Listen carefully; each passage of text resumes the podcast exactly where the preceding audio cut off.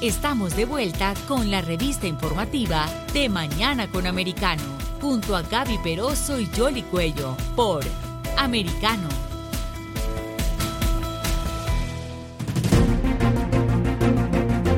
Aquí estamos con ustedes de regreso en esta semana y vamos a, por supuesto, actualizarlos de algunas de las noticias. También regresa al Congreso después de un descanso de las vacaciones de primavera.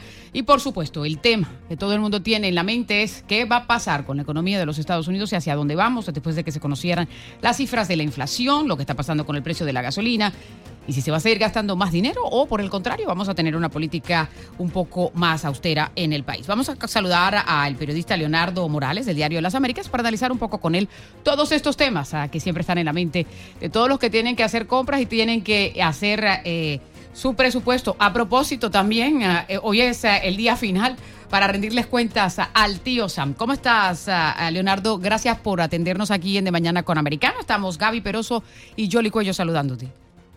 Hola Gaby, eh, un placer estar con ustedes y muchas gracias por la invitación.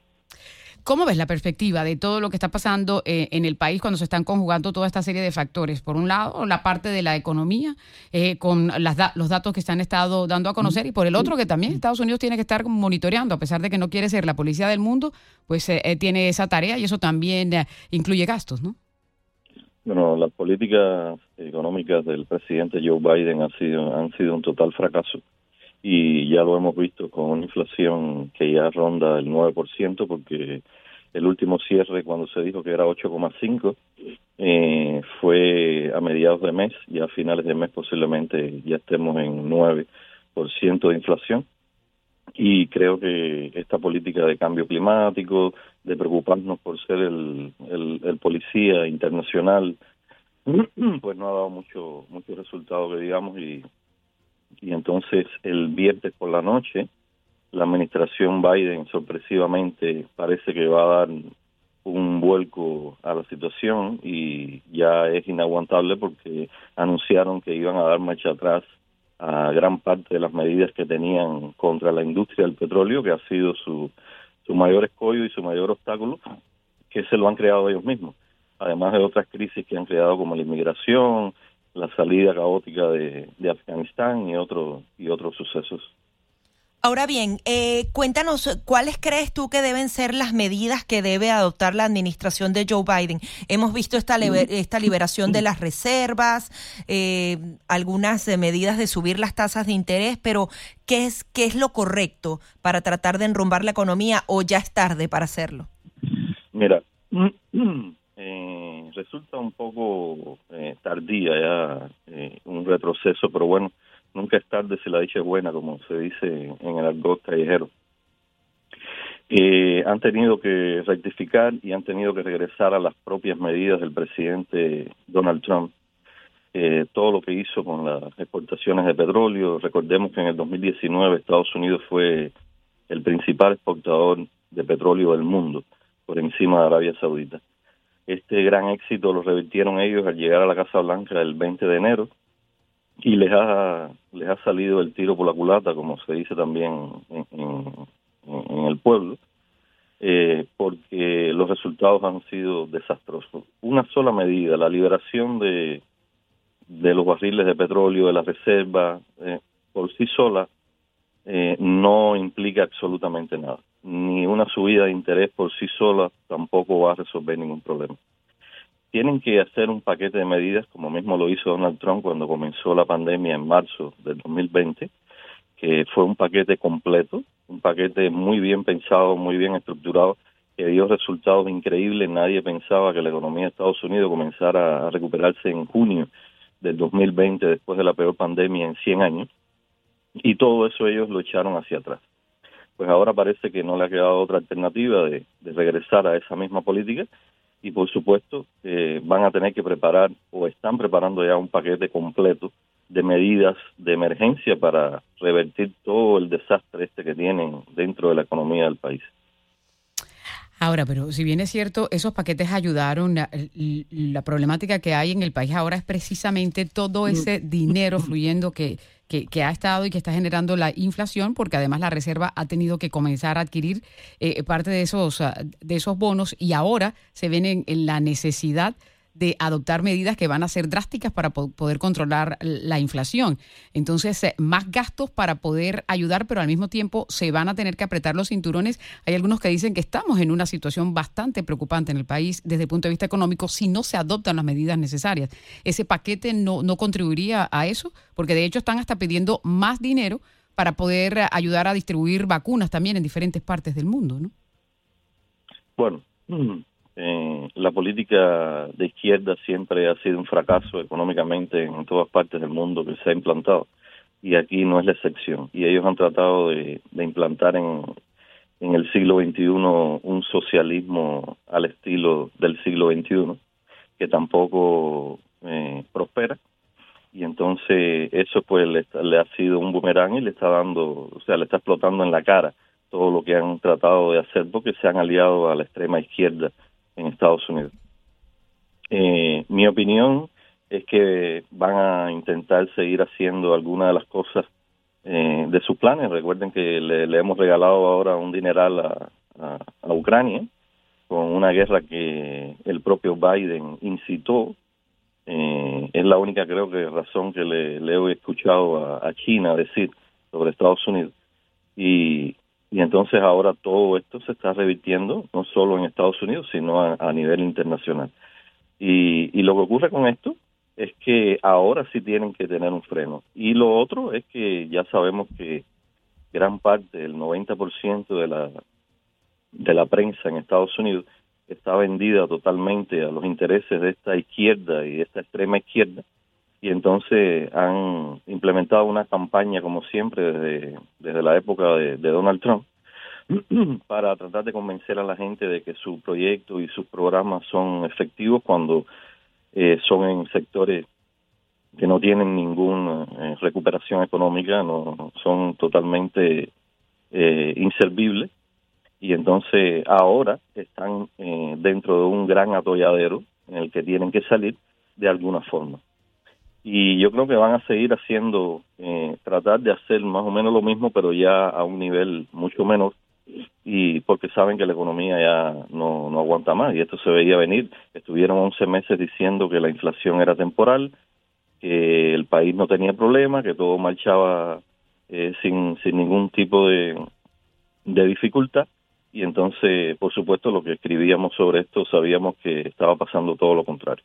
Pero es lo típico de un de un gobierno de extrema izquierda prácticamente, que se ha aliado a esta, esta tendencia y es, lo único que trae.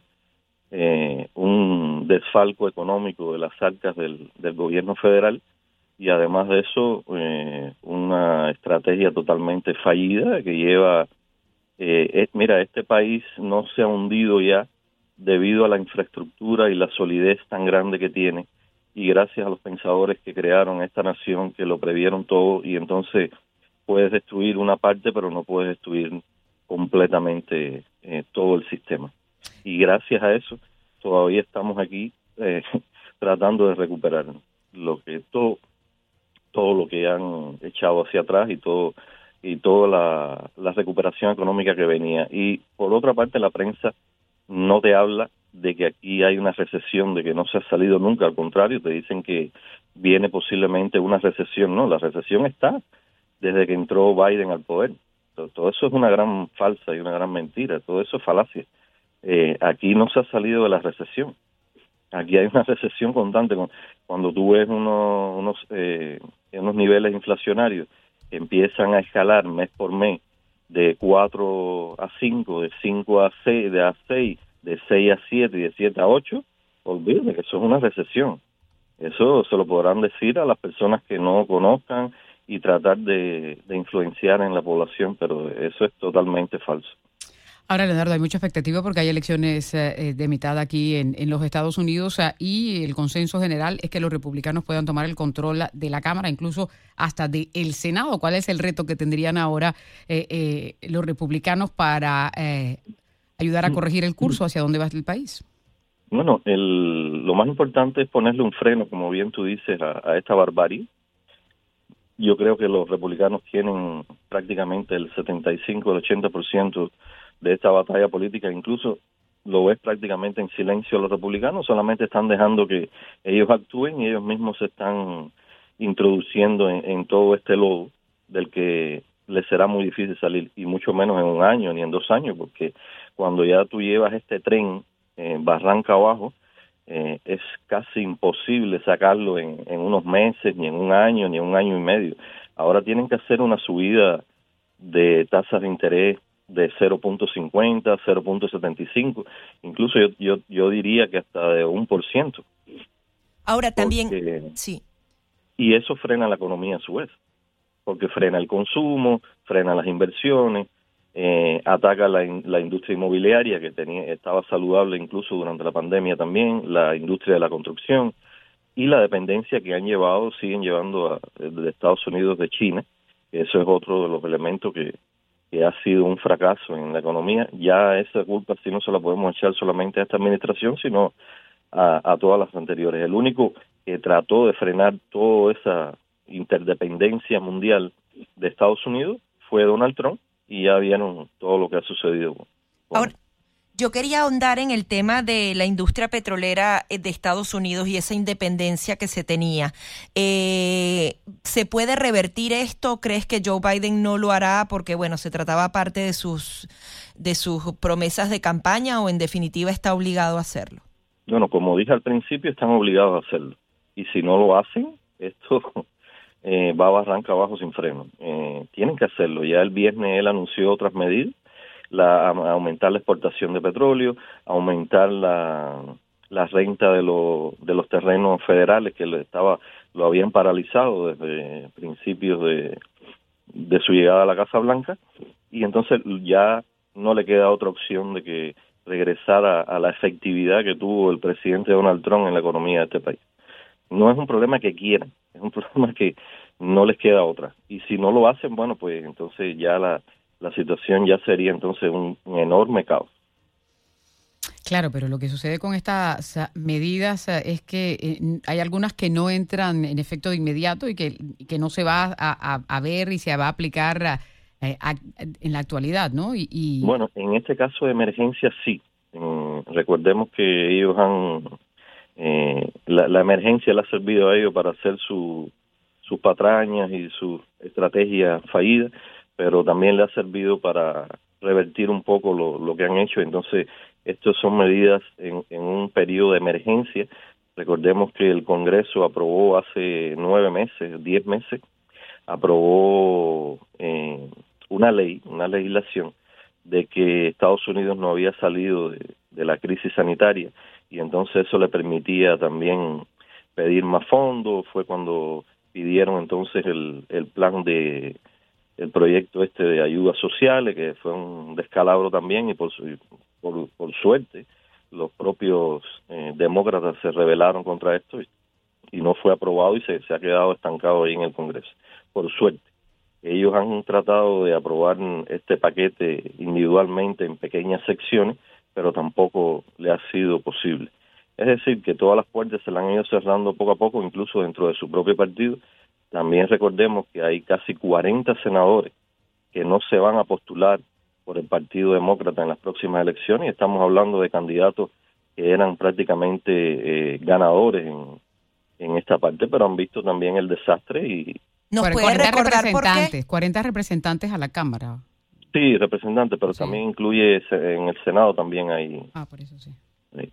Son entre senadores y, representantes a la Cámara. Algunos se están retirando, otros por redistribución de distrito y otros porque no quieren enfrentar eh, potenciales derrotas. En la no, es que han visto el desastre que existe y prácticamente es un suicidio tirarse en el plano político ahora a defender todo lo que está, lo que están defendiendo este, este gobierno, es totalmente inaudito. Ahora, la política de relaciones exteriores de Biden ha contribuido con esto, ese ir perdiendo cada vez más el liderazgo mundial que tenían. Sí, por supuesto. Eh, eh, recordemos que la política que existe ahora es la misma política que tuvo Barack Obama durante ocho años y, fue totalmente un fracaso, una política eh, apologética a nivel internacional, un poco también demagógica, de ser los dueños del mundo y de, convertirnos en el policía mundial. y eso ha sido un fracaso en las administraciones que lo han hecho. Eh, en vez de preocuparse por la situación que teníamos aquí después de una pandemia que afectó notablemente la economía, como ha afectado a todos los países del mundo, pero en vez de tratar de, de yo siempre pensé que este gobierno iba a tomar las cosas positivas de la anterior administración Trump y se iba a concentrar en, quizás en sus planes de proyectos sociales, infraestructura y estas cosas que habían anunciado, pero de una forma eh, un poco más racional, un poco quizás más inteligente, pero hicieron todo lo contrario.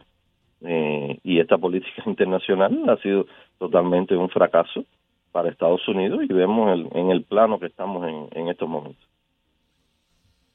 la frontera sigue abierta, eso, es otro caos, eso es un gasto inmenso. Eh, ustedes me hablaban del gasto ahora en la industria petrolera para frenar todo lo que habían hecho.